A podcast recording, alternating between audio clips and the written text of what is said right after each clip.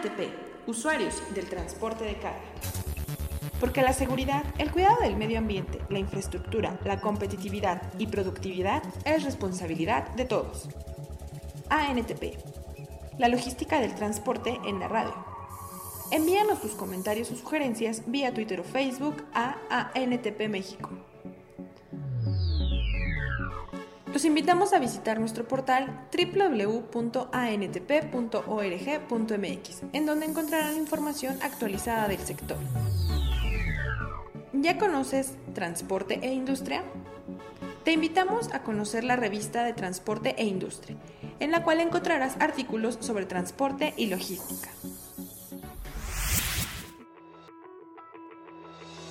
Notas del día. Notas del día. Pide IP mover más carga por trenes. Incrementar en México el tamaño de la carga que se mueve a través del ferrocarril hasta un 40% del total de bienes y materias primas elevaría la competitividad de la industria, señaló la CAINTRA Nuevo León. Durante el 2015 y casi hasta la fecha, el 25% de la carga total se mueve por trenes y el resto es mediante autotransporte, como lo son camiones y trailers, dijo el organismo industrial en un comunicado con información de reforma. IPN y AMPIP lanzan el ciclo de conferencias Los puertos y las costas, un reto de sustentabilidad. El Instituto Politécnico Nacional, IPN, con el apoyo de la Asociación Mexicana de la Infraestructura Portuaria, Marítima y Costera, AMIP, realizarán el ciclo de conferencias Los puertos y las costas, un reto de sustentabilidad, como parte de las tareas de colaboración conjunta que impulsan. El objetivo de ambas instituciones es contribuir a las líneas académicas que permiten fortalecer la sustentabilidad de la infraestructura en los puertos nacionales, ante el dinamismo creciente de las operaciones de carga. Con información de Nación Transporte. Enfrentan pymes desafíos en distribución de mercancías. El reto más grande para las empresas que empiezan operaciones logísticas es ampliar la red de distribución de sus productos en las zonas alejadas, desde donde se produce un producto determinado, cuando se trata de emprender nuevos proyectos, las pequeñas y medianas empresas, pymes, aprenden a sortear los obstáculos logísticos que se presentan en el día a día de sus operaciones. Por ejemplo, la distribución de mercancías en diferentes zonas del país desde una localidad determinada. Aunque el reto más grande es ampliar la red de distribución, porque si se tiene un buen producto, pero este no llega al consumidor, ese mismo producto no sirve de mucho, indicó Román Gá, director general de Midasodas. Con información de énfasis logística. Diputados buscan soluciones a inseguridad carretera. Alfredo Javier Rodríguez, presidente de la Comisión de Transportes de la Cámara de Diputados, explicó que actualmente las rutas de transporte del país atraviesan una de sus peores épocas, debido al incremento delictivo, por lo que es necesario crear un observatorio ciudadano que cuide la integridad de todos los transportistas.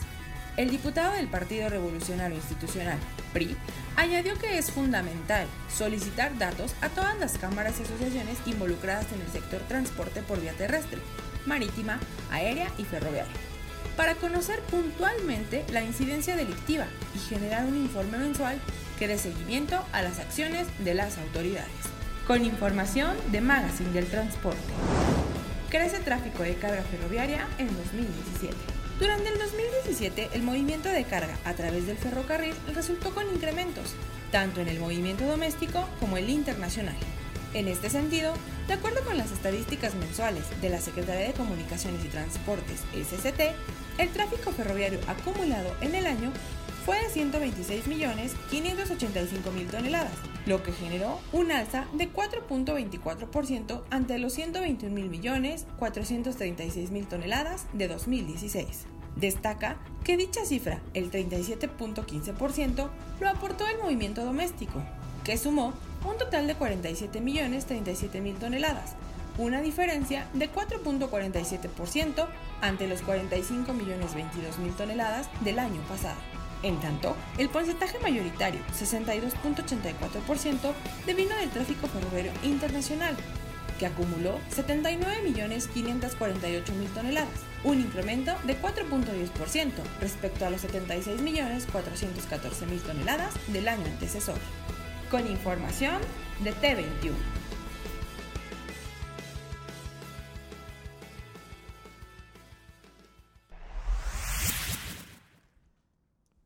Días. Sean bienvenidos a la emisión 279 de ANTP Radio, usuarios del transporte de carga. Yo soy Leonardo Gómez y los invito a que nos sigan en nuestras redes sociales. Nos acompaña Gerardo Ledesma. ¿Qué tal? Buenos días, saludos a todos. Patricia Vizcaya. Muy buenos días a todos. Perla Pérez. Hola, ¿qué tal? Muy buenos días a todos. Y bueno, hoy tenemos el gusto de eh, contar con nuestro buen amigo Felipe Peña Dueñas. Felipe es vicepresidente de Canimolt, también es vicepresidente de la Comisión de Transportes de Concamín. En esta ocasión nos acompaña como presidente de Conago. Bienvenido, Felipe. Gracias, Leo. Gracias a todos. Y como parte de, del ejercicio de cada, cada semana tenemos eh, y le pedimos de favor a Patricia Vizcaya nos dé las efemérides del día. Con el gusto de siempre, un día como hoy, 28 de febrero del año 1822, nace José Vasconcelos, pensador y político mexicano. También un día como hoy, 28 de febrero, pero del año de 1955, se inaugura el tren expreso que cubre la ruta Hanoi, Pekín, Moscú, Berlín. Un día como hoy, 28 de febrero, pero del año 2005, en México, estudiantes del Instituto Politécnico Nacional diseñan un videojuego que enseña la historia del país durante la época prehispánica y como indicadores financieros los tenemos así. El dólar a la compra 18.30, a la venta 19.10. El euro a la compra 22.66 y a la venta 23.29. La libra a la compra 25.61 y a la venta 26.32. Leo. Muchas gracias Patricia. Y le pido de favor a Gerardo, no sé, de su comentario de este día. Pero ahora sí te ves, Gerardo. A ver, sí, eso, es que aquí nos están mandando un mensaje. No, no te veías en, el, en, la emisión anterior. gracias, Leonardo. Gracias. Ah, bueno, eso, venga. Eh, bueno, y estamos retomando una nota del día de hoy del periódico del Economista a propósito de que en este momento se está llevando a cabo aquí en la Ciudad de México la séptima ronda de negociaciones del Tratado de Libre Comercio de América del Norte. Eh, después de dos días de reuniones técnicas, los jefes negociadores se incorporaron ayer a la séptima ronda. En el hotel sede en la zona de Polanco ya se instaló la mesa, el cuarto de juntos, se instalaron 30 mesas de trabajo con 52 sesiones y desde el día de ayer continúan las discusiones sobre reglas de origen, prácticas regulatorias y movilidad laboral. Las reglas de origen son el criterio necesario para determinar la procedencia de un producto. Su importancia se explica porque los derechos y las restricciones aplicadas a la importación pueden cambiar según el origen de los productos importados. El eh, principal tema que se está discutiendo es el contenido de eh, producto original que se tienen en los vehículos automotores que se producen en la región.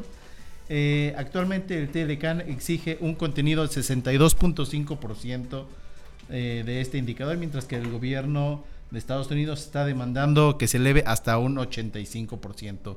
Eh, en, eh, ha trascendido que en la mesa de junto los negociadores ven posible que llegue hasta un 70%.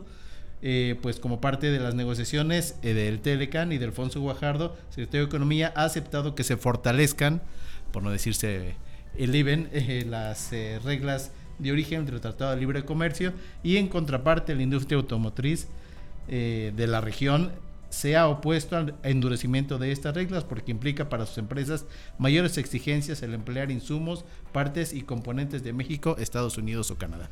Eso sería básicamente que la industria automotriz se convirtiera solamente en armadoras, ¿no? Casi, casi, sí. sí. Porque es traer todos los insumos de, eh, de Estados Unidos, de Estados que Unidos. es el 85%.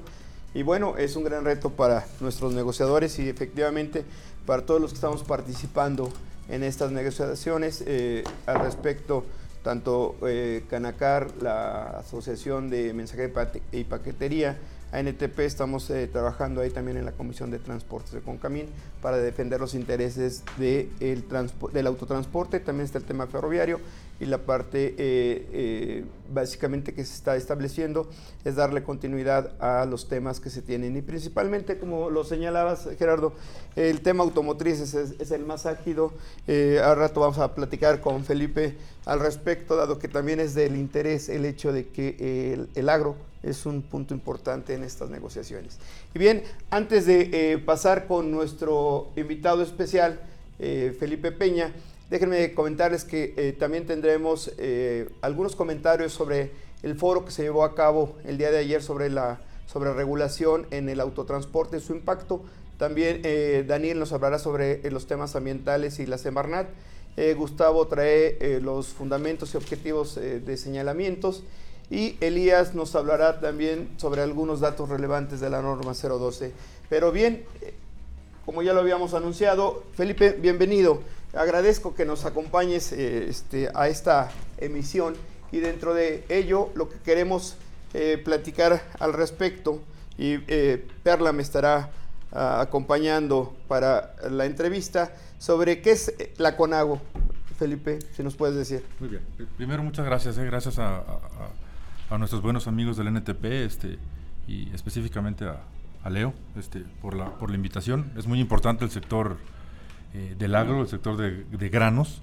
Y empezaría entonces respondiendo que el Consejo Nacional para el Abasto de Granos, el CONAGO, que fundado en 1999, por eso este, preserva sus siglas sin que se confunda con la de gobernadores. Eh, es, es, un órgano paraguas, diríamos, que agrupa a 13 o a las 13 eh, cámaras y asociaciones nacionales de consumidores de granos de los sectores, es decir, pecuario, eh, los porcicultores, los engordadores de ganado, los avicultores, los productores de leche, los productores de alimentos balanceados, AMEPA, ANFACA, CONAFAP, eh, a la Canimold, que de, la que de la que vengo de origen, este, con los consumidores de trigo, los consumidores, la, la canami, los de maíz, eh, etcétera. Es decir, eh, el consumo total de, de, granos de este país, del orden de los 60 millones de toneladas, representado en un órgano que tiene la finalidad específicamente de atender temas a nivel técnico de abasto para, para, garantizar que todos estos sectores tengan el, el acceso a los granos y oleaginosas que requieren, eh, sea del mercado nacional o de importación. Bien, efectivamente, ahora que estuvimos en, la, en el Congreso de la Asociación Nacional de Ferrocarriles, en donde el punto en el que estuvimos participando fue el, la mesa de usuarios, principalmente. Y en el ejercicio que veíamos, ustedes como eh, pues, eh, los representantes de Agro son de los eh, principales usuarios del ferrocarril. entiendo que es uno de sus principales costos de, operación el tema de la movilidad en cuanto a, esas materias primas. Platícanos un poco más cómo está compuesto ello y la importancia que tiene, no nada más el, tema del ferrocarril, sino la logística y el transporte para eh, los productos que ustedes manejan, Felipe. Con, gusto, Leo.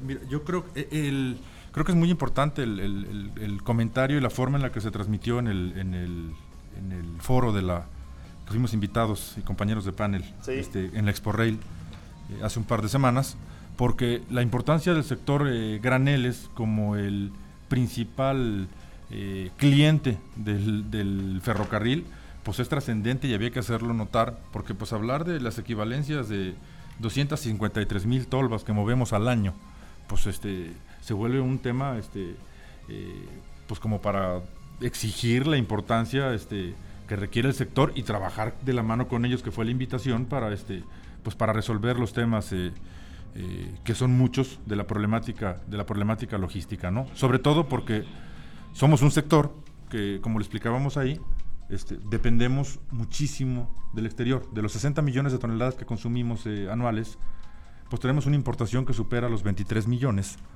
eh, siendo el principal el, maíz, después el trigo, después la soya, pero esa enorme dependencia del exterior pues nos lleva a que en la región simplemente NAFTA, hoy en día, y eso que se abrieron eh, nuevos orígenes, el 82% de lo que importamos, de las 23 millones que comentaba, son de origen Estados Unidos y el 10% de Canadá.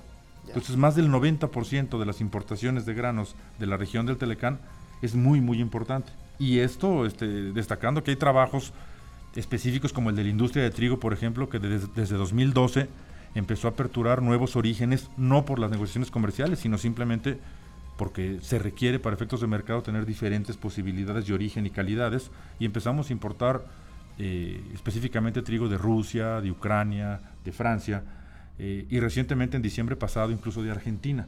Y estamos solicitando protocolos fitosanitarios para que se puedan incorporar en este eh, primer semestre del año Alemania, Polonia y en el segundo semestre del año esperamos que Australia Uruguay y Bulgaria. Este, Y en el caso del maíz, también ya hicieron importaciones de Brasil, algunas vienen de eh, Sudáfrica, pero de todos modos, si nos damos cuenta en el porcentaje total, pues realmente todavía eh, no es significativo, aunque lo importante es importante decir que la puerta ya está abierta. Sí, es importante. Sí, efectivamente, digo, eh, tras el tema de las negociaciones, el hecho de que tengan una salida eh, y principalmente buscar otros mercados. Em, lo, lo, señalabas hace un rato, ¿qué porcentaje es Norteamérica? 82%. 82%. Entonces, pues eso te lleva a la siguiente, o nos lleva a la siguiente pregunta que es básicamente cómo lo hacen. Principalmente entiendo que es por ferrocarril. ¿Cuál es la importancia del ferrocarril para, para el agro? Qué, buena pregunta. Este, el, es increíble, pero la mayoría de las importaciones a México son vía marítima. Aún y procedentes de Estados Unidos porque bajamos vía Golfo. Okay. Y aunque hagamos una situación intermodal y de ahí nos subamos a camión o a, o a este, o a ferrocarril, en su origen más o menos estamos hablando de que el 60% de las importaciones llegan vía marítima, y el 40% vía ferroviaria. De ahí que invitamos al ferrocarril a decir, bueno, si el 82% son de Estados Unidos, el 10% de Canadá y ellos, igual que nosotros, pero yo diría que todavía más ellos por las pláticas que hemos tenido con los CEOs de eh, tanto de trigo como de maíz como de soya, quieren preservar el, NAFTA en el, tema nuestro de graneles, porque somos grandes clientes, este, pues entonces esto nos llevaría a que tendríamos que fortalecer las, los rieles para que hubiera mucho más carruseles y mucho más vías directas desde Canadá, que lo platicamos en su momento incluso con el ministro de Transporte de Canadá, este, y, y con, no estoy con Estados Unidos, que implicara que tuviéramos una eficiencia de carga y descarga eh, bastante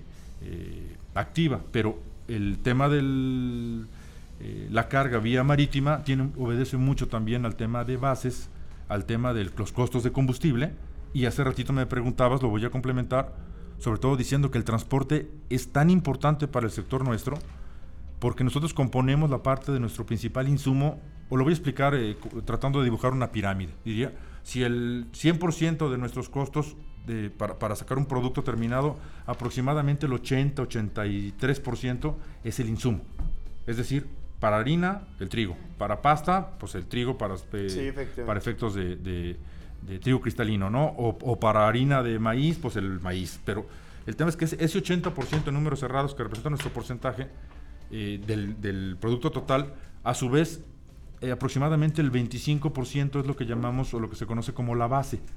Y la base en términos técnicos diríamos que es la diferencia entre el costo de un futuro y un físico en una región determinada. Pero para quien nos, quien nos esté escuchando nos entienda con claridad diría, pues es eh, el costo de transporte, de carga, descarga, de almacenaje, costos financieros y dos factores muy importantes que son clima y oferta y demanda. Este, entonces, si no hay grano, pues la base sube.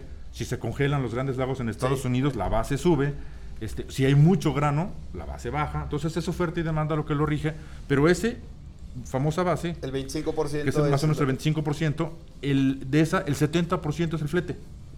Entonces, es tan importante para nosotros que por eso estamos metidísimos en los temas de transporte, porque es eh, gran parte de nuestra eficiencia eh, para, para hacer llegar a nuestros este, asociados el principal insumo en cada uno de esos casos, que es la tarea primaria del CONAGO. ¿no? Excelente. Y para, tu, para que sea una mejor logística, en este caso el 70% de ese 25% es consistente nada más del flete, ¿tú qué, qué propones que para mejorar esto, para bajar ese 70%?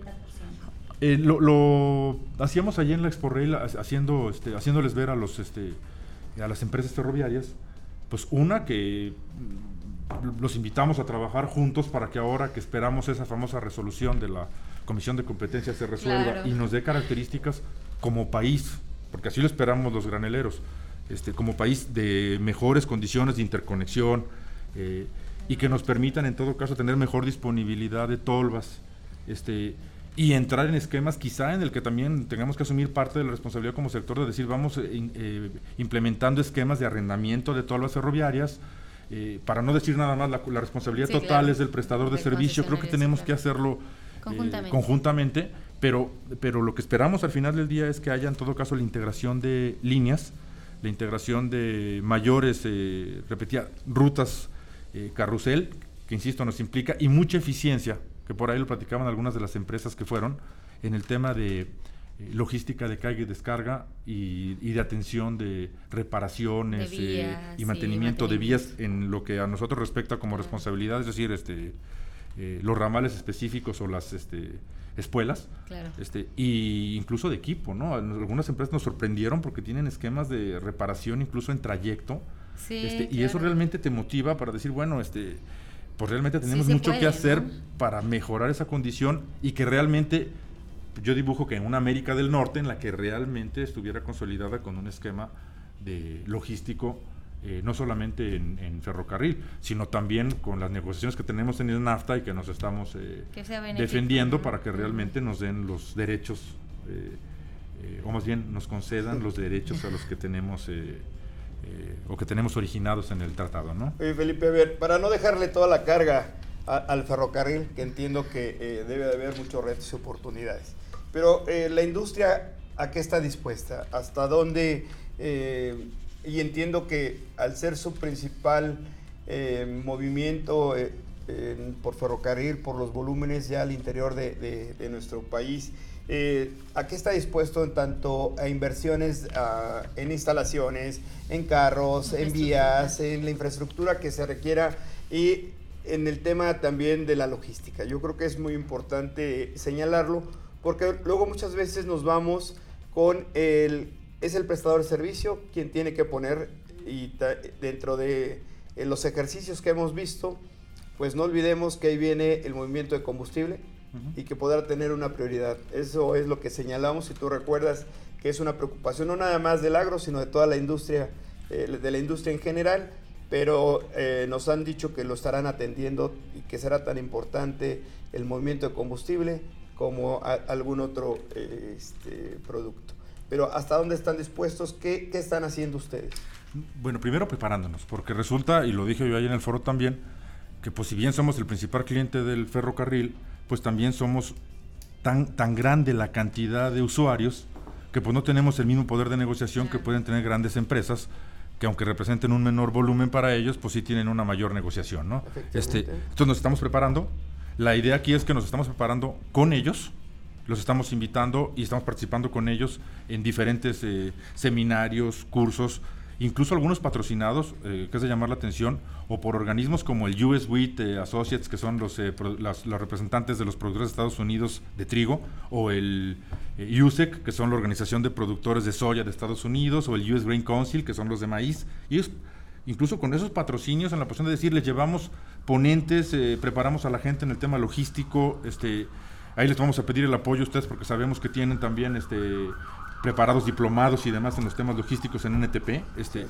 eh, y vamos a hacer este, definitivamente eh, parte de ellos como, como sector graneles o queremos serlo, porque creo que la, la, preparación es un factor bien, bien importante en primer, este, en primer término, y segundo, pues aprovechar en el caso del ferrocarril, pues las 35 terminales carruseles. Eh, hay 35 terminales carruseles en el país y para esto hemos, eh, ya que estamos dispuestos, pues incluso a abogar con las autoridades como lo hemos hecho para que haya facilitación eh, aduanera, por ejemplo, facilitación fitosanitaria, en el que a lo mejor es de presumirse y decirlo con claridad que hemos logrado tener un reconocimiento que se llama acuerdo de cumplimiento, que nos permite ya hoy en día tener la primera, estamos ya tratando de habilitar a las siguientes, terminal carrusel que en vez de que la inspección se realice en la UISA en punto de internación al país, la inspección se realice en la planta, en la barca Jalisco.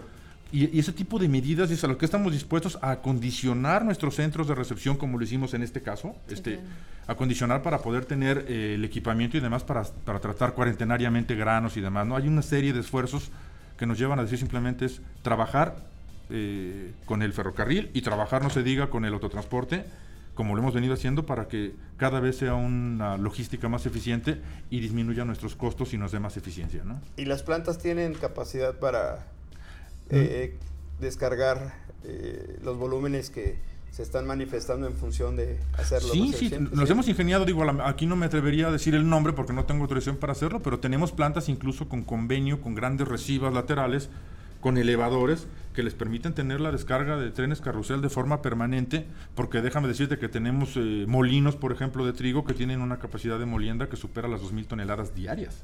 Entonces el abasto, este, eh, pues debe ser una cuestión muy este, eh, ágil, eh, muy constante, este, y, muy eficiente. Entonces el tema es, tienes que ir buscando esa parte de la, de la logística en la que buscamos que nuestros productos en general se muevan, diríamos, lo menos posible en una región determinada. Tenemos mercados muy regionales, pero este pero con alto nivel de, eficiencia. Porque otra es que tenemos sectores muy competitivos, que cualquiera que baje la cabeza, el vecino de enfrente, de mis mismos socios, está sobre ese mercado. Ah, bueno, es que es un, eh, es un mercado eficiente y por lo tanto también dentro de todo ello tiene que ser eh, competitivo. Y entiendo, el ferrocarril y el autotransporte es un ingrediente fundamental, por lo tanto, cualquier porcentaje que eso se mueva, eh, es el impacto para la competencia en final.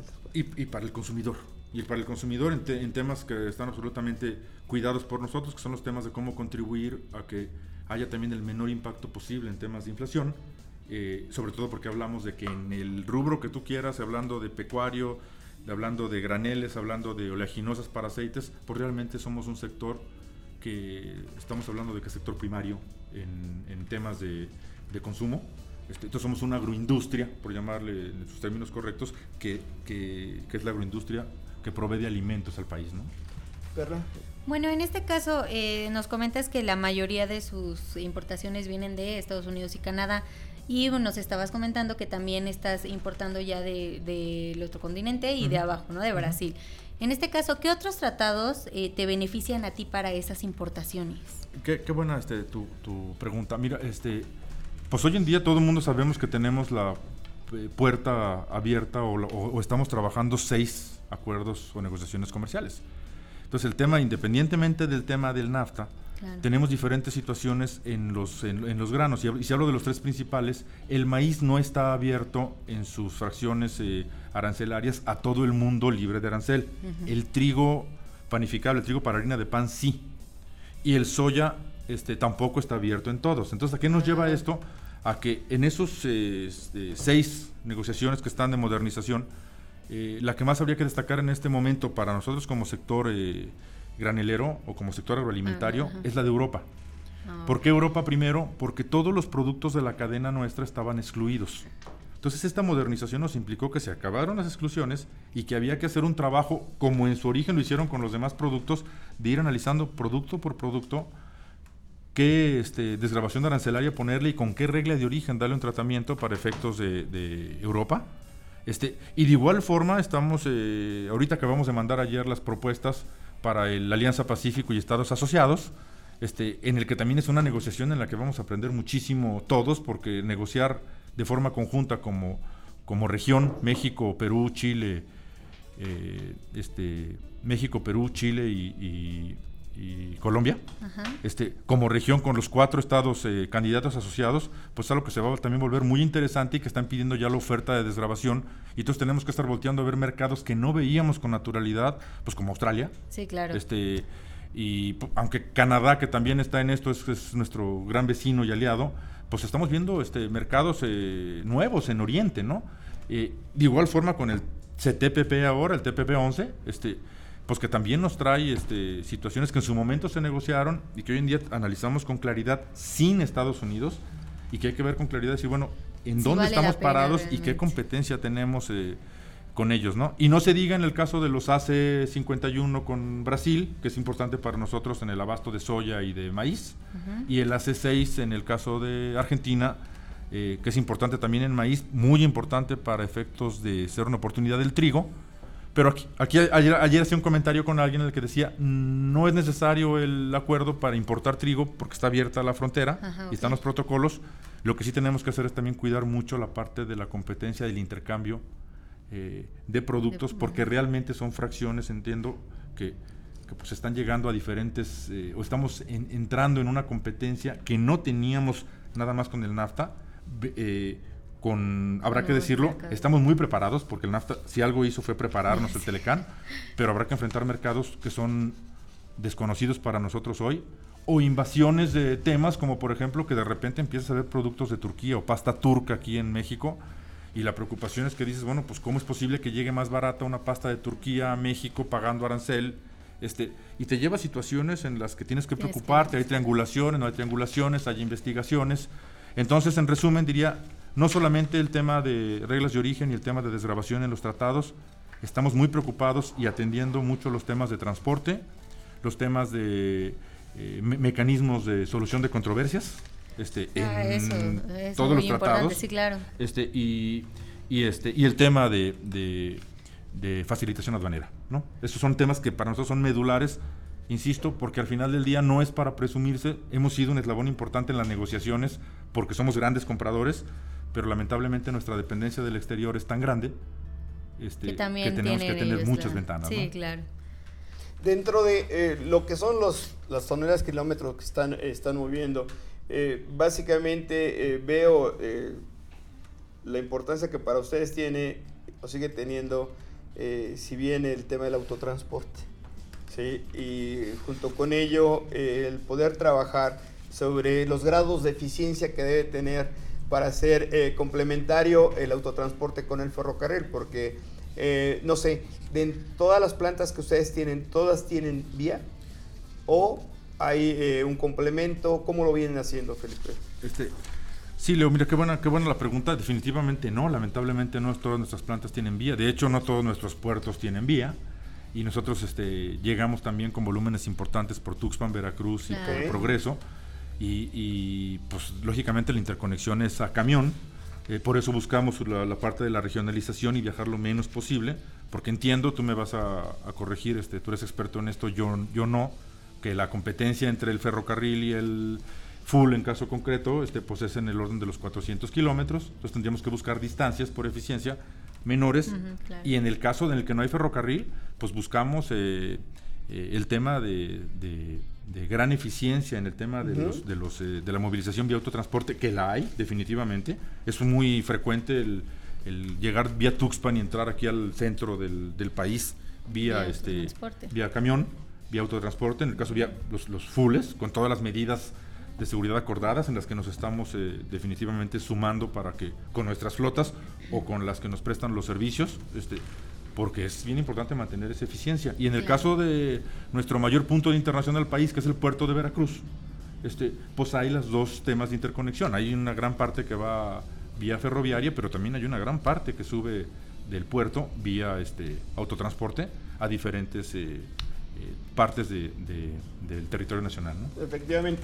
Eh, Felipe, dentro de lo que ha venido haciendo la Agencia Reguladora del Transporte Ferroviario, que mucho se ha impulsado por los usuarios, eh, esperando eh, ante todo la claridad eh, que se requiere y una, una mejor o mayor certeza para la, el tema de las inversiones. El tema de la conectividad es fundamental y tiene una gran capacidad el ferrocarril de la conectividad con los diferentes modos de transporte, en este caso la parte marítima que llega el 60% como lo señalas, y una baja siniestralidad efectivamente. Eh, sí cuida el medio ambiente por el tema de los volúmenes que maneja en función al número de trenes y eh, la propia flexibilidad este, para la, parte operativa. Pero ¿cuáles son los retos que ustedes eh, le ven al movimiento de granos por ferrocarril? ¿Cuál es, primero, ese punto de partida que deberíamos de estar incorporando para buscar un mejor servicio? Por un lado. Para que no hablemos de tarifas y demás, porque este, luego a nuestros amigos este, del ferrocarril eh, nos llaman la atención. Este, pero lo digo de broma, porque realmente las tarifas, pues finalmente cuando uno quiere hablar de tarifas, cuando son eh, de carácter este, oficial, o no oficial, perdón, sino que están registradas, pues son públicas. Pero bueno, no hablemos de eso. ¿Cuáles son los retos eh, principalmente para el sector que representas, Felipe? Mira, primero volvería a lo mejor a contextualizar, que tú lo hiciste muy bien, pero a lo mejor el origen de lo nuestro, es decir, 60 millones de toneladas es el consumo de granos, 23 millones se importan. De las que se importan, el 60% llegan vía eh, marítima, el 40% vía riel. Pero habrá que decir un dato, por eso lo quise contextualizar. Una vez que están en territorio nacional, el 60% de nuestras mercancías se mueve vía autotransporte. Y el 40% vía, ferrocarril. Ah, De ahí que dices, el reto es conjunto, es para mejorar las dos, eh, las dos condiciones, pero el tema es que hay una gran diferencia, pues el, eh, tienes un tema de competencia en el, en el grado del autotransporte, en el que si no te da el servicio uno, pues buscas al otro, y si, aunque no hay choferes, pero este eh, y, tienes una concesión en la que va a ser una carretera en la que pueden ir circulando dos vehículos o tres o cinco o cincuenta simultáneos. El tema en el ferrocarril lo entendemos con claridad, pues de que es una sola vía y tiene un solo concesionario. Entonces el tema es eh, que una vez resuelta o cuando se resuelva el tema de la interconexión, que es un reto para la eh, industria de consumo de granos, que se resuelve, que se resuelva bien, este, pues habrá que ver entonces el reto de decir, bueno, ¿se requieren más vías? pues habrá que ver cómo entrarle. Se requieren más tolvas, pues habrá que ver programas de arrendamiento y habrá que ver políticas públicas que nos permitan también en todo caso entrar de forma adecuada a que, a que tengamos conceptos de estímulos o de incentivos pues que nos lleven realmente a ser verdaderamente eficientes en el desarrollo de estos temas este, eh, logísticos. De igual forma la tecnología. O sea, estamos clarísimos que hay que invertir en el tema de tecnología. Este, también estamos eh, pugnando porque ahora que tenemos una gran oportunidad de que viene un nuevo elecciones, un nuevo gobierno y habrá que platicar y ojalá lo podamos hacer juntos con diferentes candidatos como organizaciones, pues para decirles simplemente cuáles son las deficiencias y hacia dónde queremos ir en torno a que las políticas públicas nos tomen en cuenta con incentivos, y no hablo de subsidios necesariamente, incentivos que nos permitan realmente lograr temas de eficiencia, ¿no? Y no dejo de hablar del tema de educación, el tema de la preparación, no solamente como país, sino en nuestro sector, en los temas específicamente logísticos, en los temas de, específicos del medio de transporte, en los temas eh, tan particulares como que tiene que saber una empresa que no cuesta lo mismo cambiar la ruta una vez que arrancó el tren que si está parado, y, todo ese tipo de situaciones, ¿para qué? Para que realmente tengas una repercusión eh, en la eficiencia de tus... Eh, eh, de tus temas logísticos. Y por último pues el tema que no puedo dejar de lado porque ha sido eh, un gran tema y un gran problema en los últimos años, pero sobre todo en los últimos meses y semanas, el tema de la seguridad, ¿no? Este, porque pues decimos de broma que nos roban uno y otro no, y en los camiones uno sí y otro también, y este eh, y esto pues nos lleva a que los canales de comunicación y las iniciativas que hemos venido impulsando y todo son un reto también en el que el sector graneles a través del CONAGO, de Canimolt en este caso, o de Canami o de Aniame, de la que corresponda, debemos ir subiendo al tema para que a través de Concamín, igual que en ETP, pues sigamos eh, vinculándolo a, soluciones este, de, pues yo no diría de largo plazo, de, materialmente inmediatas, permanentes, porque es un tema que en los costos también nos está afectando de forma muy dura, eh, nos impacta muy fuerte este, y además, pues creo que es un eh, tema muy complicado en el tema hasta de la venta del subproducto, porque antes nos robaban insumo, ahora es más el producto terminado. Mm. Este, Y además también, así como somos el cliente más importante del ferrocarril, pues también somos el sector que más nos están robando carga. Eh, en, este, a nivel estadístico por la facilidad de la venta del, producto, de su producto. ¿no? Eh, qué bueno que mencionas parte de lo que se requiere y uno de los puntos que decías era incentivos, porque luego muchos confunden el tema de los incentivos con los subsidios. Y ahora que estuvimos en, en, la eh, reunión ahí con, eh, eh, este, con la opción de ferrocarriles, una de las ponencias que escuchamos después, no sé si tuviste la oportunidad, decía el representante de hay eh, para la distribución y venta de eh, combustible. El representante, que se deberían de acabar los incentivos y hablaba especialmente del IEPS, de eh, que se puede acreditar tanto el autotransporte y el ferrocarril.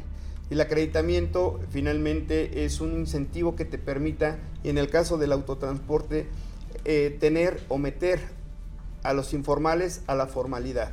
Y en el tema del ferrocarril es poner la cancha pareja entre modos de transporte. ¿sí? Pero qué bueno que lo señalas porque se confunde muchas veces que te están dando un subsidio y no lo es así. Es buscar eh, cómo lo vas a hacer de la mejor manera, ¿sí? haciéndole eh, la vida más fácil a aquel que le estás dando ese incentivo.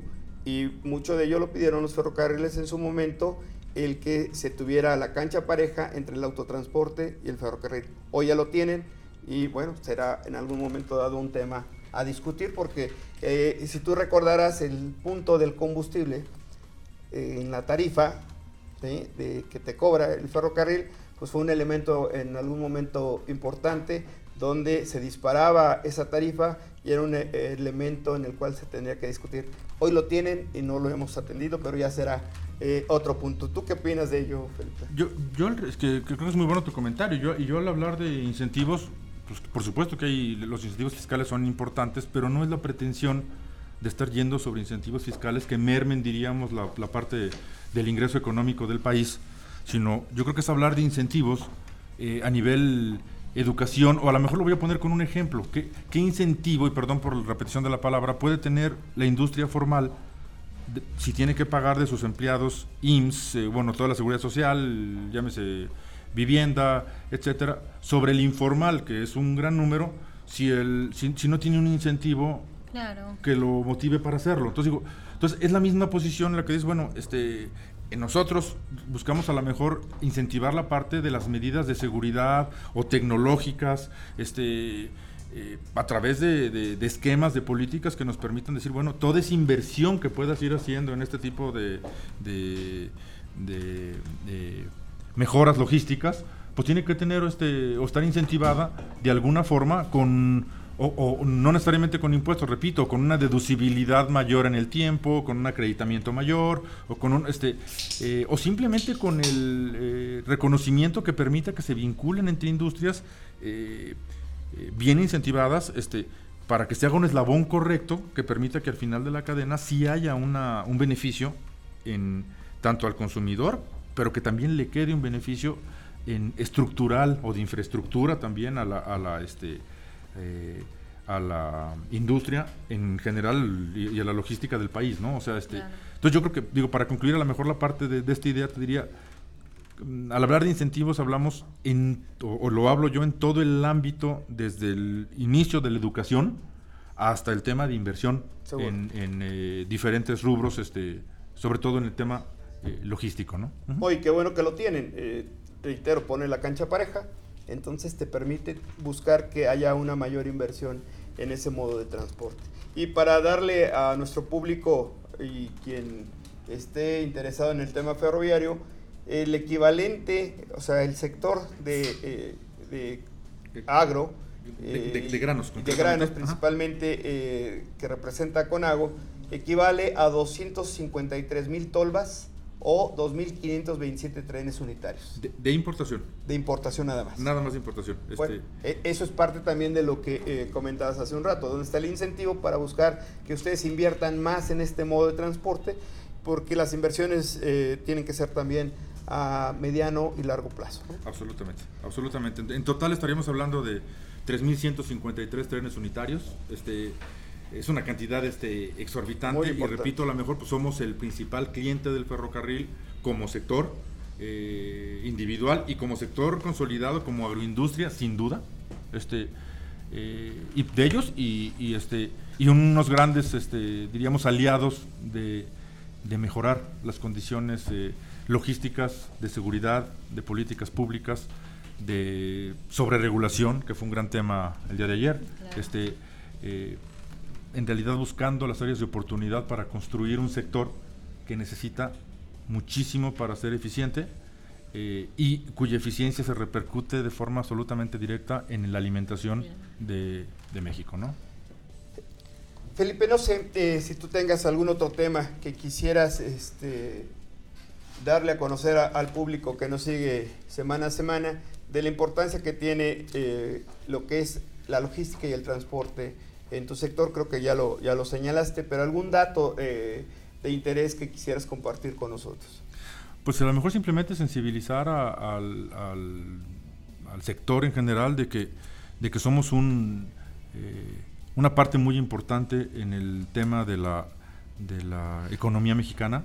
Eh, como agroindustria, incluso en, en, en Concamín, somos muy, muy importantes en el sector de la industria confederada del país y muchas veces se confunde que somos sector primario, específicamente adheridos al CNA, que es correcto, pero hay, que ubicar la parte de que la agroindustria en este país es un sector muy, muy importante para la economía nacional, que es un gran usuario de los medios de eh, transporte, eh, por lógica, por los volúmenes que representa, y diría a lo mejor como mensaje, pues también, y con algunas incomodidades, somos un sector también que requiere de unas medidas adecuadas de distribución eh, para llegar, hacer llegarle a la población el alimento, porque por ahí decían que sería terrible que llegaras a una tienda y no encuentres el alimento que requieres. Entonces, pues con todo y la molestia que quizá al, público en general se puede ocasionar, pues es muy importante ubicar que toda esta eh, cadena de la que hablamos, del abasto del, insumo original y toda su transformación para poder estar hablando de un paquete de pasta, de harina para hot cakes, de tortillas en la tortillería, pues requiere todo un factor logístico en el que no solamente pedimos, eh, repito, eh, políticas públicas adecuadas, sino también la comprensión de la sociedad para que pues estemos en el entendido de que si queremos ese abasto, pues también estemos eh, dispuestos a, este, a, estar contribuyendo para que construyamos juntos, ¿no? Claro, es en beneficio de la sociedad y eso es algo que hay que dejar muy en claro. Felipe, muchas gracias y estarás de acuerdo aun cuando Patricia me va a, este, a seguir insistiendo que ya no esté repitiendo el que el interés de, eh, de, los sectores industriales en la logística y el transporte es eh, que lleguen las materias primas y los productos terminados en tiempo, forma, al menor costo posible. ¿Coincides con ello, verdad? Bueno, ojalá algún día se lo digas a Patricia para que lo entienda, por favor. No pasa de que nos regañe a los dos. Seguro, no, bueno. Bien, amigos, agradezco el que nos sigan eh, en nuestras redes sociales, en ANTP Radio, eh, que hayamos escuchado a nuestro buen amigo Felipe Peña. Gracias, Felipe, y espero eh, que nos puedas acompañar más seguido, compartiendo pues, las experiencias y el punto de vista de no nada más de Conago eh, a través tuyo, sino de la, también la asociación y cámara que ustedes representan, eh, que básicamente tiene también una gran importancia porque es el otro, el otro punto, el tema del pan, básicamente la materia prima para, para eh, el pan y las tortillas de, de harina. Muy bien. Eh, Felipe, gracias. Eh, Perla, muchas gracias por acompañarnos. Y bien, eh, amigos, vamos a ir a un corte comercial. por favor, síganos en Facebook, ANTP México, en Twitter, arroba ANTP México. Seguimos en ANTP Radio. Gracias.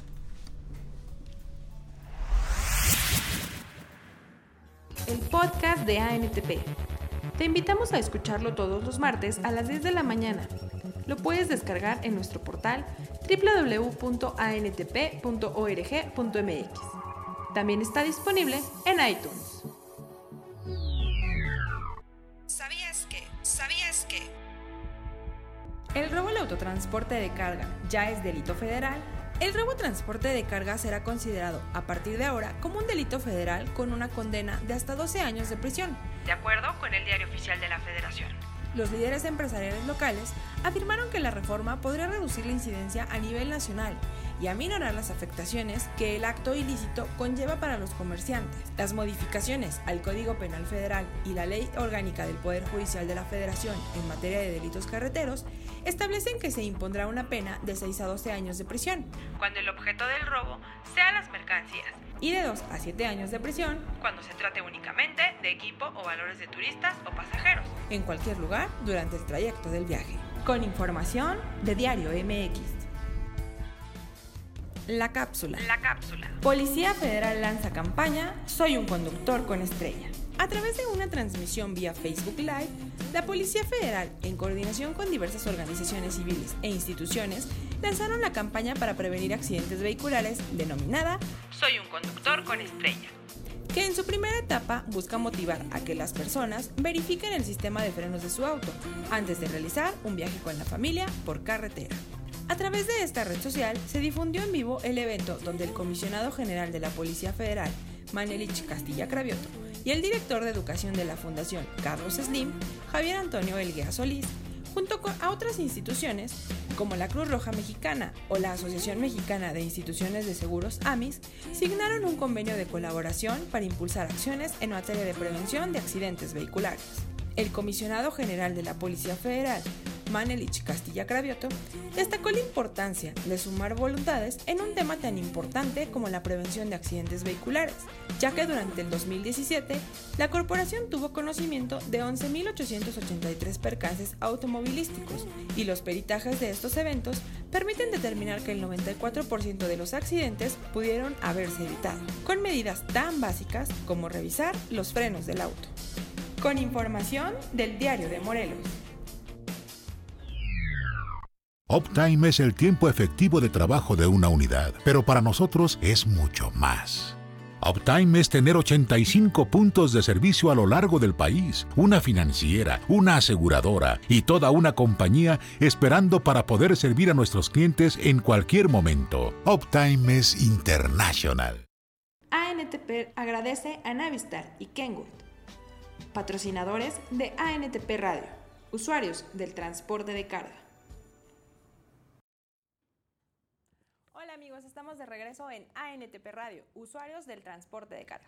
Agradezco a mis compañeros quienes estuvieron en la entrevista durante la primera parte. Para esta segunda parte, el día de hoy Daniel nos trae información relevante acerca de Semarnat. Buenos días Daniel, bienvenido. Buenos días Iris, gracias, así es. Les comento, la Secretaría de Medio Ambiente y Recursos Naturales, a través de la Subsecretaría de Planeación y Política Ambiental, a cargo del doctor Rodolfo Lassi Tamayo, con el apoyo de la Embajada del Reino Unido de Gran Bretaña e Irlanda del Norte, realiza diversas actividades con el objetivo de detonar el proceso de diseño de la estrategia de electromovilidad, la cual pretende impulsar una transición del uso de combustibles fósiles al uso de la electricidad en los vehículos. Para el éxito de la implementación de esta estrategia, resulta indispensable la participación del sector público, privado, académico, asociaciones y la sociedad civil, por lo que la Semarnat ha organizado reuniones de trabajo en las que los participantes aportan sus experiencias y opiniones a los servidores públicos de la Semarnat encargados del proyecto, para que con ello logren identificar fortalezas, oportunidades, debilidades y las amenazas del proyecto. Como primera etapa, las mesas de trabajo estarán enfocadas al transporte de pasajeros y posteriormente a otros servicios de transporte, por lo que seguiremos atentos del tema para compartirles los avances de la estrategia. Muchas gracias, Daniel. Seguramente en estos eh, otros modos de transporte entrará el transporte de carga, que es el tema que nos interesa a nosotros, pero sin duda estamos seguros de que darás un buen seguimiento a este tema para ver qué propuestas nos trae ahora Semarnat o qué es lo que se pretende con este nuevo programa. En efecto, Iris, así es. Estaremos muy atentos en específico al transporte de carga. Muchísimas gracias, Daniel. Y ahora también les doy la bienvenida y agradezco sus comentarios de mis compañeros Gustavo y Elías, quienes nos van a recordar un tema importantísimo. Como todos sabemos, la semana pasada, el sábado 24 de febrero, entró en vigor la norma 012 SCT 2-2017 sobre el peso y dimensiones máximos con los que pueden circular los vehículos por carreteras eh, federales. Para que estén atentos y no pierdan detalle de todas estas nuevas disposiciones que entraron en vigor el pasado eh, fin de semana, mis compañeros nos traen los detalles más relevantes de esta norma. Hola chicos, buenos días. Hola Iris, muy buenos días. Hola, buenos días Iris. Bueno, como ya comentabas, el sábado 24 de febrero entró en vigor esta norma que establece relaciones más estrictas para los doblemente articulados y sus variantes. Los cambios señalan que los doblemente articulados deberán cumplir con exigencias a partir del sábado pasado y algunas de estas exigencias son espejos auxiliares, sistema antibloqueo para frenos, freno auxiliar, cámara de frenado de doblemente acción, en todos sus ejes, excepción del eje direccional, sistema de ajuste automático de frenos, cinta reflejante para carrocería en disposición y ubicación, al igual que la conversión doblemente articulada, tendrá que acatar lo siguiente. Una velocidad máxima de 80 km por hora o lo que indique el señalamiento o cuando esto sea menor. Circular al carril extrema derecha excepto en rebase. Luces encendidas permanentemente. Circular con un mínimo de 100 metros de distancia respecto a otros vehículos pesados. Contar con un sistema GPS. El convertidor o sistemas de acoplamiento deben cumplir con las especificaciones técnicas y de seguridad que establece la AM 035 velocidad gobernada por computadora, que es el motor prácticamente, y no se permitirá la circulación de configuraciones vehiculares con tractocamión sin remolque arrastrando un convertidor o dolly. Al igual, esto es muy importante, los fuelles requerirán, requerirán circular con la red carretera, deberán contar con una versión previa expresa del SCT. Ok, muy bien, Elias. Eh, para ello hay que tomar en cuenta las fechas.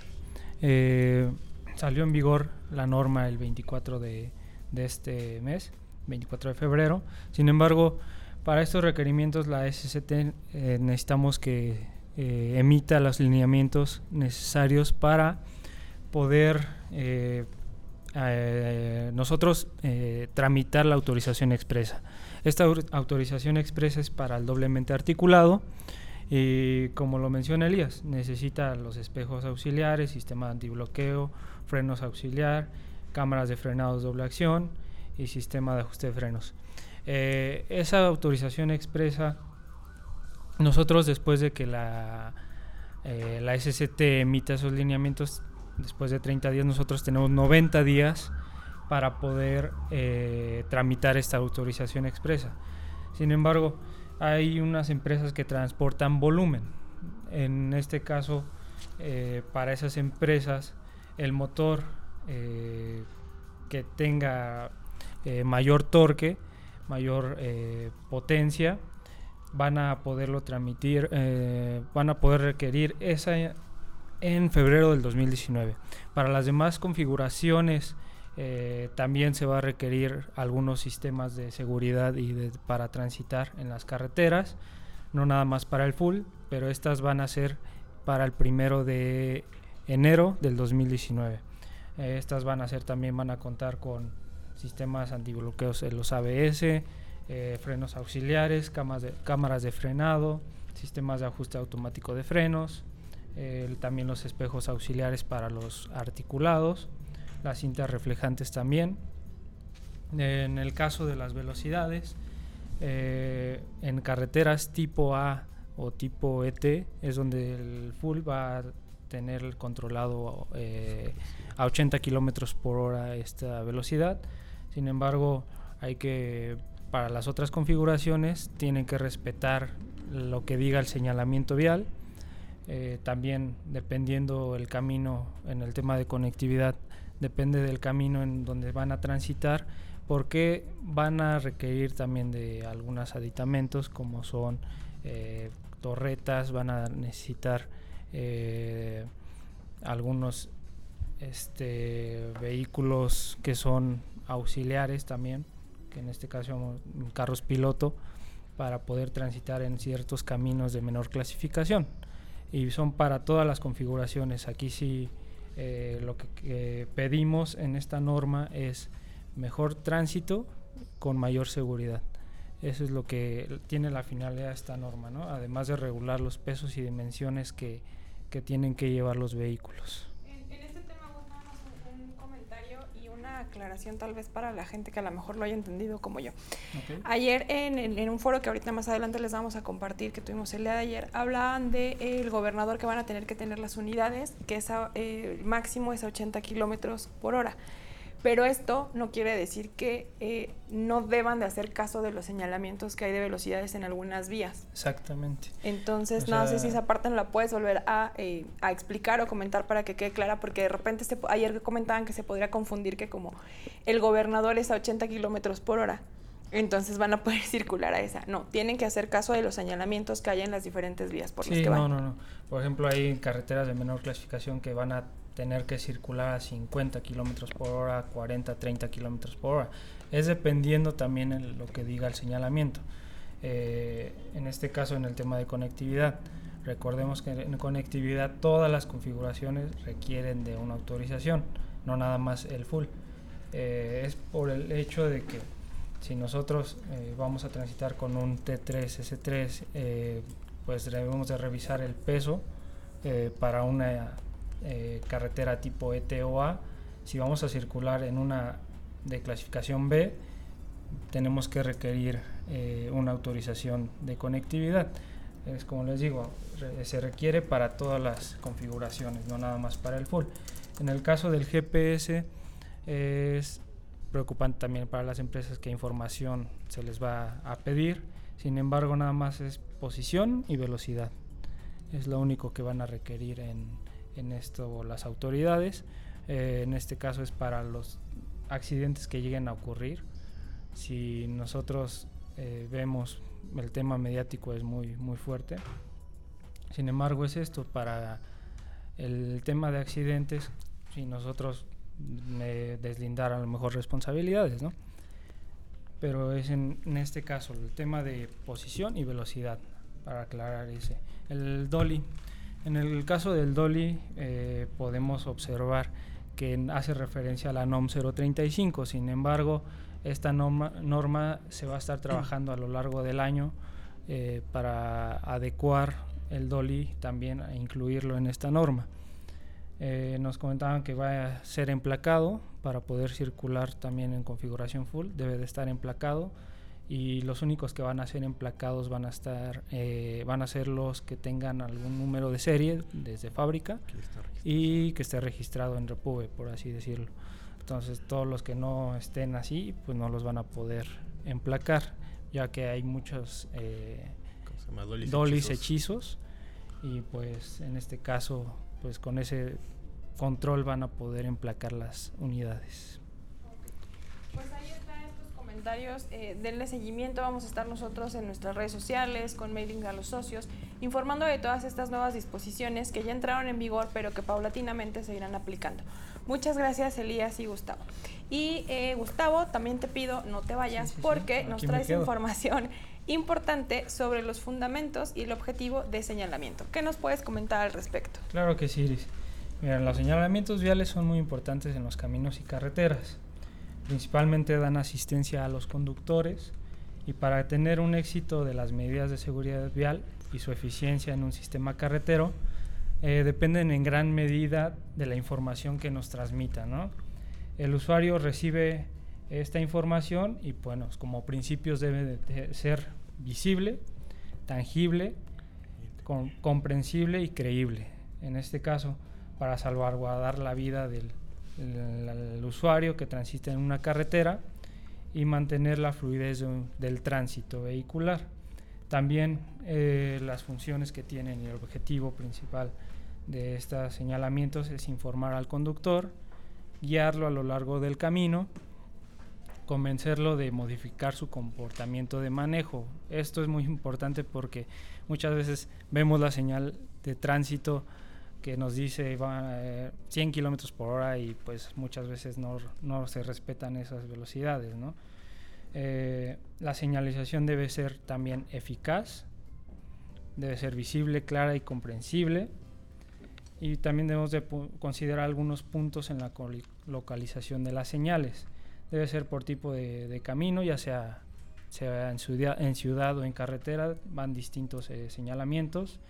Debe ser visible, por ejemplo, hay unas zonas donde se encuentra mucha neblina, donde las condiciones climatológicas ah, muchas veces no permiten ver el señalamiento, se debe buscar esos materiales para poder eh, ver el señalamiento. Además de la localización, eh, estos deben de estar a la altura adecuada, deben de, ponerse o colocarse eh, en el punto eh, de visión central del usuario, ya que si lo colocan en la visión periférica, pues no lo va a poder percibir el usuario. Eh, además de también colocarlo a medida que la velocidad sea la correcta y también en comportamiento y volumen vehicular.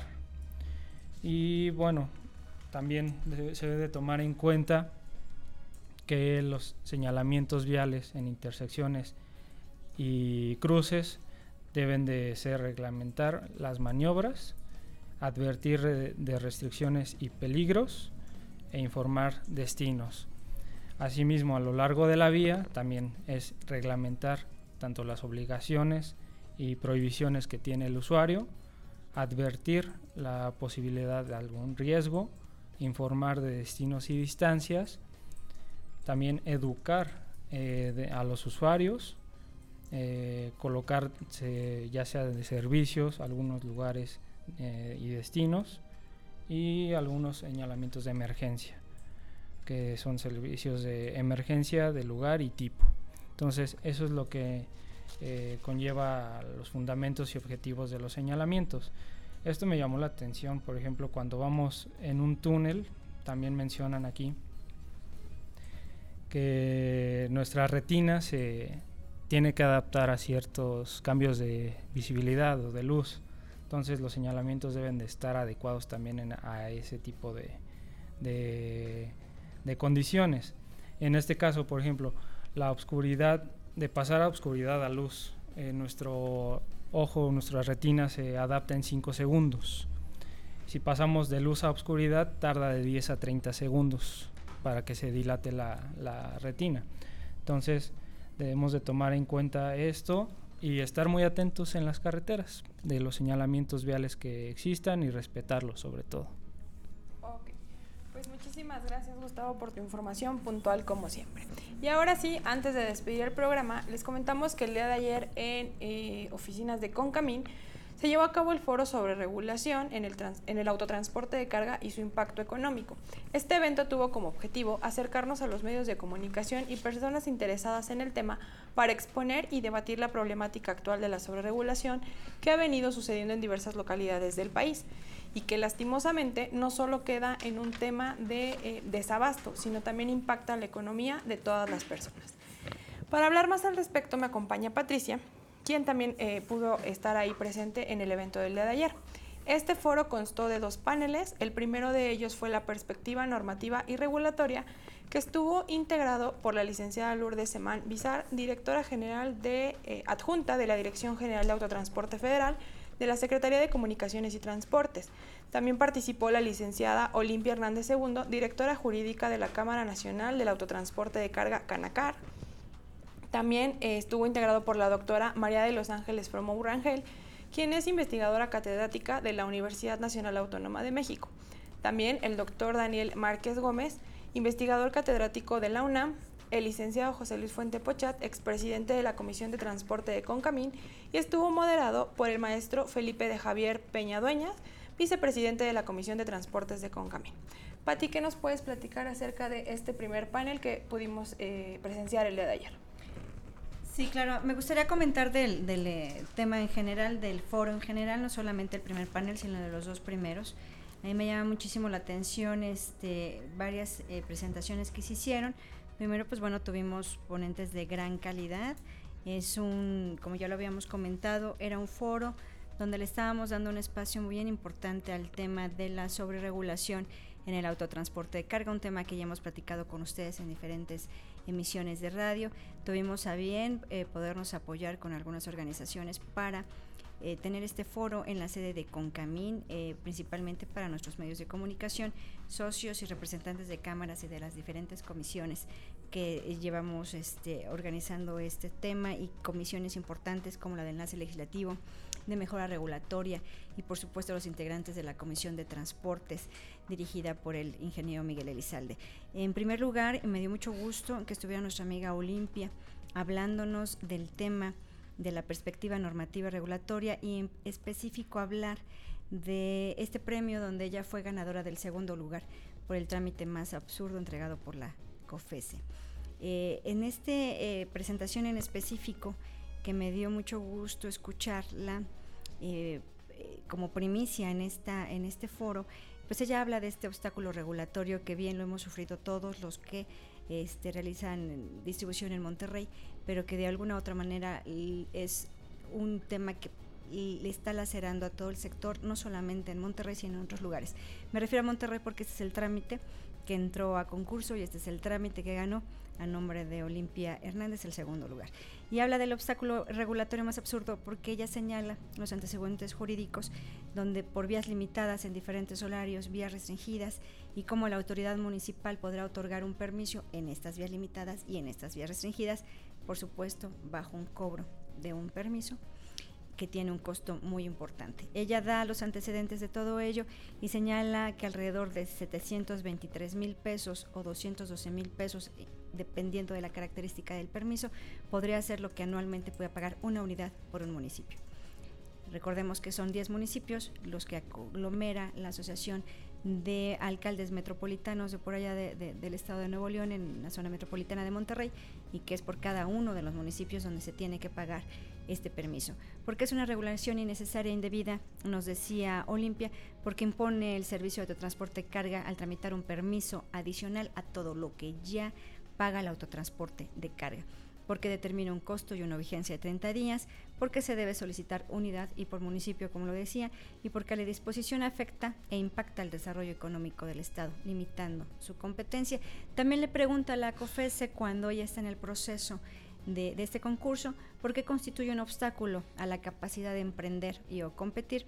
Y Olimpia considera, y por ello ganó el segundo lugar, reitero, porque es una regulación que desalienta los traslados de la carga, porque es un obstáculo para emprender y competir impactando directamente al crecimiento y el desarrollo de las empresas autotransportistas, y porque por ello también limita y le pregunta que cómo limita la capacidad de emprender, pues porque ella señala que en estos 10 municipios en el estado de Nuevo León se tiene que tramitar y el impacto es es, es, de verdad muy importante y muy grande. Ellos dicen, sus argumentos son, es que una empresa de transporte autorizada ya por la SCT tiene que entregar o recoger mercancías y que es fundamental para el abasto y el comercio de los municipios del Estado de Nuevo León y que pues obviamente no debe de ser sujeta a tramitar permisos adicionales por parte del Estado o en su caso en el municipio.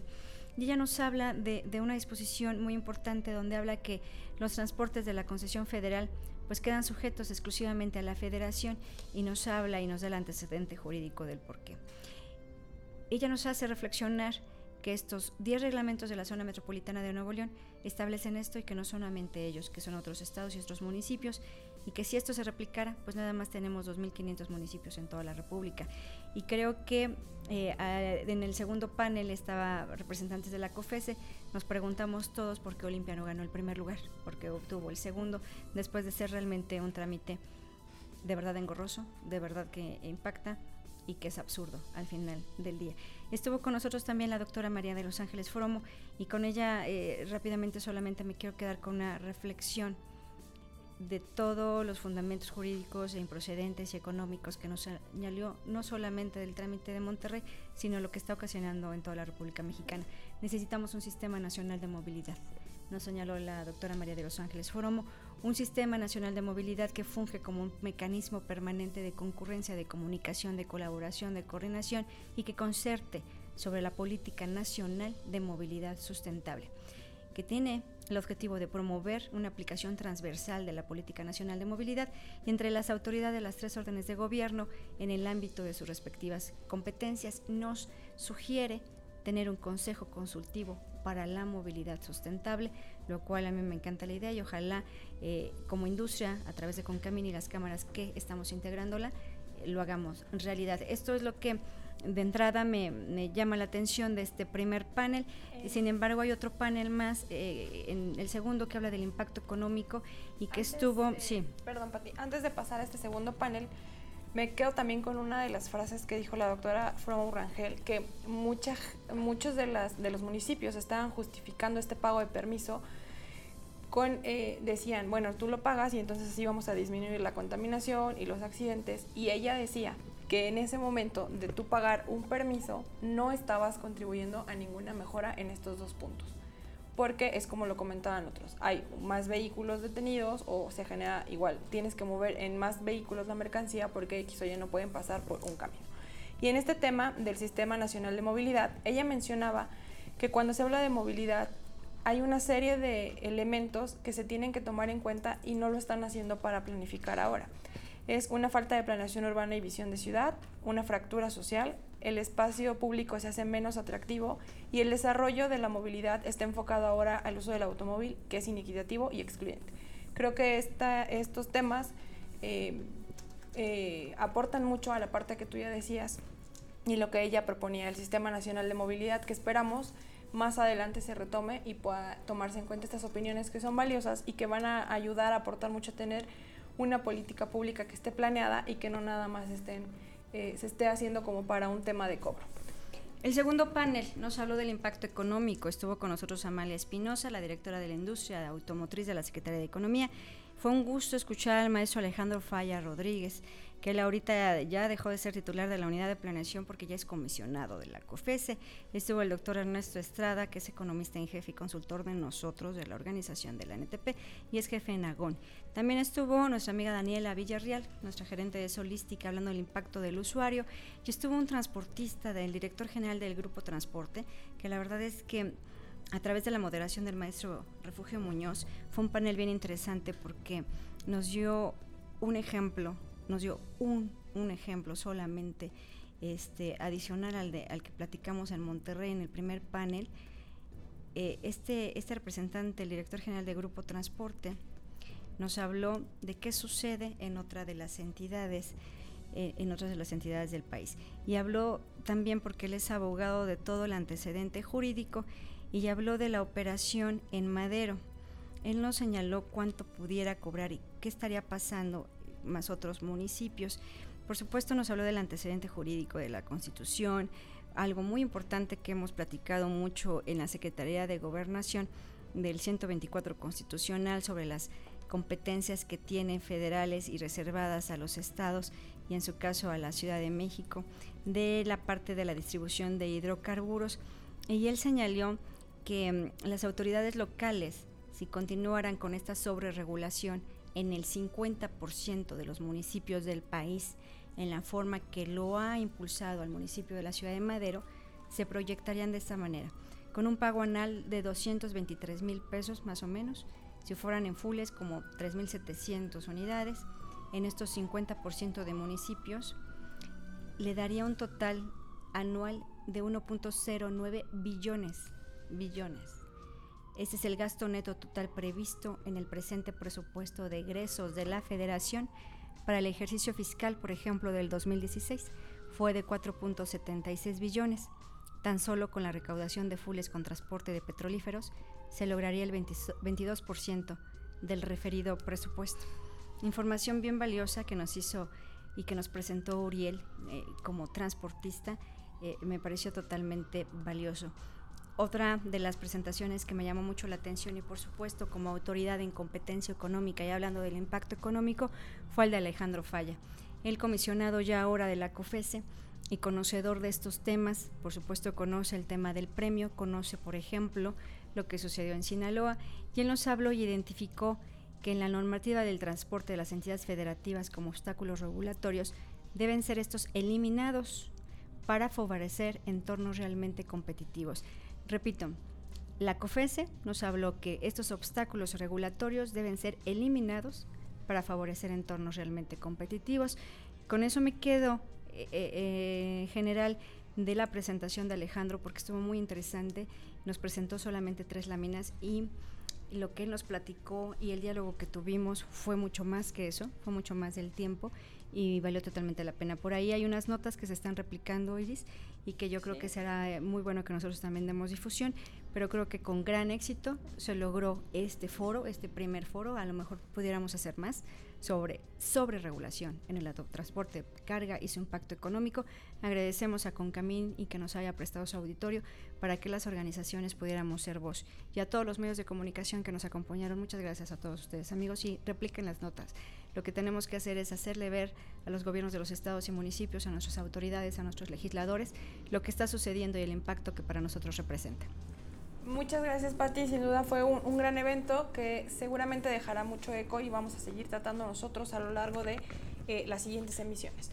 Por otro lado, vamos a dejarlos con la conferencia de prensa que tuvo lugar al terminar este foro, en donde participaron eh, los presidentes de ANTP, el ingeniero Alex Tyson, el presidente de Canacar, Rogelio Montemayor Morino. También estuvo el presidente de la Comisión de Transportes de Concamín, el ingeniero Miguel Elizalde y el vicepresidente de Canacar, el maestro Refugio Muñoz. Antes de pasar a este audio y con eso finalizar la emisión, agradezco que nos hayan seguido como cada semana en www.antp.org.mx. Agradezco también a mis compañeros de micrófono, Pati Vizcaya. Nos vemos en la siguiente edición, gracias. Gustavo. Hasta la próxima, nos vemos, buen día. Elías, Daniel y las demás personas que estuvieron en la primera parte del programa. Esto fue ANTP Radio, usuarios del transporte de carga. Vamos a ver la conferencia de prensa.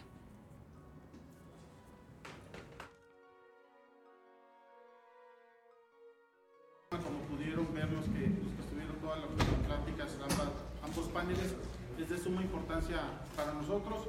Y yo quisiera nomás destacar un par de puntos de cada uno de los expositores que fueron las, notas que estuve tomando en el, transcurso de esta mañana. Eh, tuvimos la participación de, Olimpia eh, Hernández de, de, Canacar, el segundo premio de, la conferencia del trámite más absurdo, y llama la atención lo que comentaba respecto al criterio de la Suprema Corte de Justicia del artículo 115 constitucional, que no puede exigirse un permiso para circular en las vialidades de los estados o, municipios. La doctora María de Los Ángeles eh, Fromo Rangel, investigadora catedrática del UNAM, mencionó cinco puntos importantes respecto a estos temas, eh, que violan los derechos humanos, el derecho en específicamente al libre comercio, invade esferas de competencias, choca entre normas eh, constitucionales y restricciones eh, analizadas, una posible reforma legislativa sería necesaria para impulsar una ley general de movilidad. Mencionó también el premio, el trámite más absurdo según la COPESE y propone un sistema nacional de, movilidad. La licenciada Lourdes Semán de la Secretaría de Comunicaciones y Transportes llamó la atención que la implementación de estas medidas no necesariamente reducen el tráfico ni aumentan la seguridad vial. El licenciado José Luis Fuente Puchar, el presidente Canimón, eh, y como usuario de, los servicios de autotransporte, mencionaba eh, que, solamente está vendiéndonos un extremo el día que nos falte la comida. Es cuando verdaderamente vamos a darnos cuenta de la importancia que tenemos en las restricciones que se ponen los, por los estados y municipios. Eh, y comentó que la, firma de los convenios pues no es una solución de, de fondo. El doctor Daniel Márquez Gómez mencionaba sobre los artículos de la Ley General de Vías de Comunicación que dejan muy claro que el tema del transporte de mercancías es federal, eh, por lo que se debería de eh, decretar anticonstitucionalidad de las normas locales. En el segundo panel eh, el licenciado Uriel Cofre mencionó un ejemplo eh, del municipio de Ciudad Madero en Tamaulipas, donde las restricciones eh, llegaban a ser hasta más de 111 mil pesos por vehículo y, se afectaba directamente la distribución de la turbocina, tanto en Monterrey como en, Guadalajara. la licenciada Daniela Villarreal nos comentó de la empresa Solística, usuaria también del transporte, que en alrededor de 17 entidades federativas se pagan permisos eh, y, es necesario solicitar permisos en 21 entidades federativas eh, y acumulados en estas entidades federativas tenemos 85 municipios. Y tan solo un ejemplo en Monterrey, eh, que se paga más de 700 mil pesos al año si se desearía operar en los 11 municipios locales.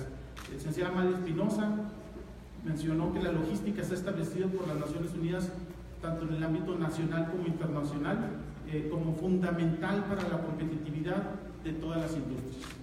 El doctor Ernesto Estrada González eh, mencionaba sobre los permisos que actualmente se otorgan son discrecionales, inflexibles y repetidos, eh, lo que afecta a miles de comercios y que no hay una justificación de carácter social, ni, ni de medio ambiente, ni de tráfico, ya que, que estos se incrementan después de haber implementado las medidas eh, y lo que genera maniobras adicionales de carga y descarga.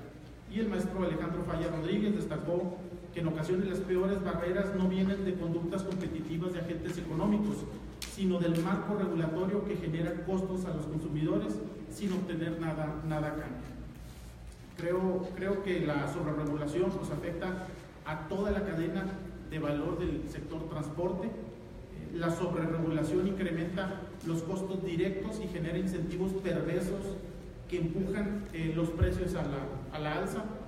Esto impacta en la capacidad de los transportes para ser competitivos e invertir, lo cual afecta a todo el mercado del, transporte y a la economía nacional. Y, como vimos, la solución no es la sobreregulación, la solución es un marco regulatorio que dé certeza jurídica. Y, en este caso, pues el remedio es peor que la, que la enfermedad. Eh, existe una necesidad recaudatoria que se ha intentado resolver eh, sobre regulante. Y esto incrementa sustancialmente los costos afectando la economía y restringiendo la competitividad y el, desarrollo. Y. Estos son los, los, comentarios que me gustaría hacer eh, por mi parte, pero por supuesto compartir aquí el micrófono con los que compartimos el panel.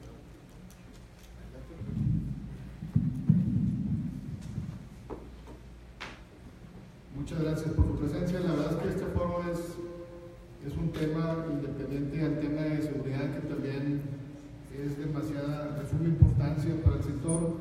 Como ustedes vieron, las, diferentes opiniones, tenemos grandes retos por delante eh, de ver de qué manera propositiva podemos trabajar con los diferentes municipios, estados, con la misma Secretaría de Comunicaciones y Transportes en tratar de resolver esto también aquí en el foro que en un momento habría que cambiar un artículo, artículo de la Constitución que ya se había hecho, entonces, pues, ¿por qué no? Como se, como se planteó, pero sí es algo que, que tanto como ciudadanos como, como transportistas nos duele.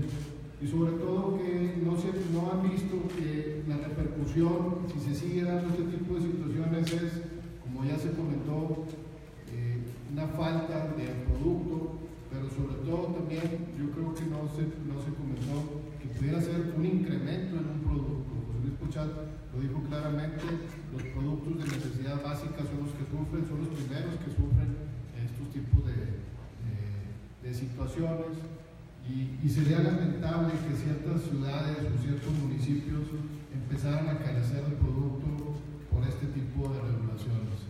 Ya se ha planteado, también se dijo, también como José Luis, imagínense un día en que no lleguen esos productos o que empiecen a faltar esos productos por estas regulaciones. Ojalá y nunca lleguemos, ojalá y sigamos trabajando en aras de encontrar soluciones positivas. Debemos de ser lo suficientemente inteligentes para coexistir los ciudadanos, el, transporte, público y también el transporte de carga. Debemos encontrar la forma, debemos de ver la manera en que sigamos coexistiendo. Los tres son importantes y los tres deben de permanecer. Habrá que ver la manera de cómo sí, tal vez con infraestructura, tal vez con reglamentos, tal vez con normas, pero debemos tener la capacidad de encontrar esa solución. Muchas gracias. Pues yo también, primero que nada, ¿sí se oye? Sí. Muy bien. Gracias, gracias. Primero que nada, pues agradezco a los medios de comunicación aquí presentes por atender este CONCAMIN, por organizarlo y nuevamente a Canacar aquí y a todos los demás que contribuyen a este foro. Este foro de sobreregulación en lo que de carga su impacto económico es muy, muy importante. En la NTP estamos convencidos como industriales, también como parte de los usuarios del sector de transporte de carga, que resulta vital eficientar la logística del transporte las mercancías, pero siempre apoyados en un marco legal.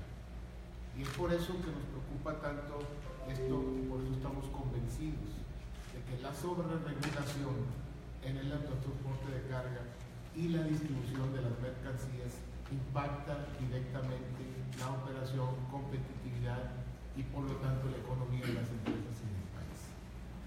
Por eso estamos aquí atendiendo este tema y usando este foro que se llevó a cabo, con mucho éxito, en el que pudimos ver que más allá de un debate, yo diría que hay una congruencia entre todos los que estuvimos aquí presentes a no entender esta sobreregulación a la que hemos estado, sobre todo en términos de lo que están tratando de hacer los municipios y algunos estados. También vimos ejemplos claros, por ejemplo, la SCT, cómo ellos están trabajando con la industria completa el otro sentido, tratando de facilitar las regulaciones que deben de existir. Obviamente siempre estamos a favor de que se regule un servicio, como también se dijo aquí, en materia de seguridad, en materia de control ambiental, en materia de cuidado de infraestructura. Y por eso estamos y siempre apoyamos las normas de condiciones físico-mecánicas, de pesos y dimensiones, inclusive las normas de emisiones. Pero lo que no podemos estar de acuerdo de ninguna manera es en este tipo de sobreregulación que va directamente a afectar con un afán recaudatorio o con un afán probablemente de no entender hasta dónde llegan, digamos, sus atribuciones. Y vimos también claramente como los especialistas en materia legal de la UNAM nos dijeron claramente que desde el punto de vista de ellos, los municipios y estados están excediendo sus facultades, están restringiendo el paso de vehículos que ya cuentan con permisos que le da la ley y que deben de ser a nivel federal. Todo eso, además, sin ningún sentido. Creo que José Luis fue muy claro al decir, bueno, ¿y, desde cuándo el que yo pague por circular mejora en algo la circulación, medio ambiente, pues así en nada, simplemente si yo tuviera que pagar, pues sigo haciendo lo mismo, pero ahora con más costos. Claramente Son regulaciones que no tienen ningún otro fin más que el recaudatorio. Y haciendo esto, lo único que estamos logrando es lo contrario que tenemos que hacer todos para que este país mejore, es decir, estamos contribuyendo para encarecer una materia de suma importancia, como también nos dijeron en la Secretaría de Economía. Este país no puede acceder a mejores niveles económicos y mejor desempeño de su economía con una logística que está en el puesto 54 de ciento y pico. Necesitamos estar en los primeros lugares y no lo vamos a lograr con este tipo de regulaciones de ninguna manera. Por eso los usuarios de transporte carga, los cuales yo represento con mucha honra que tenemos no solamente flota propia, sino que también usamos los servicios de nuestros amigos de Canacá, estamos totalmente en contra de este tipo de medidas. Así como también siempre estaremos a favor de lo que ayude a mejorar la seguridad vial, el cuidado de la infraestructura, el cuidado del medio ambiente y sobre todo la competitividad de nuestro país. Muchas gracias por su atención.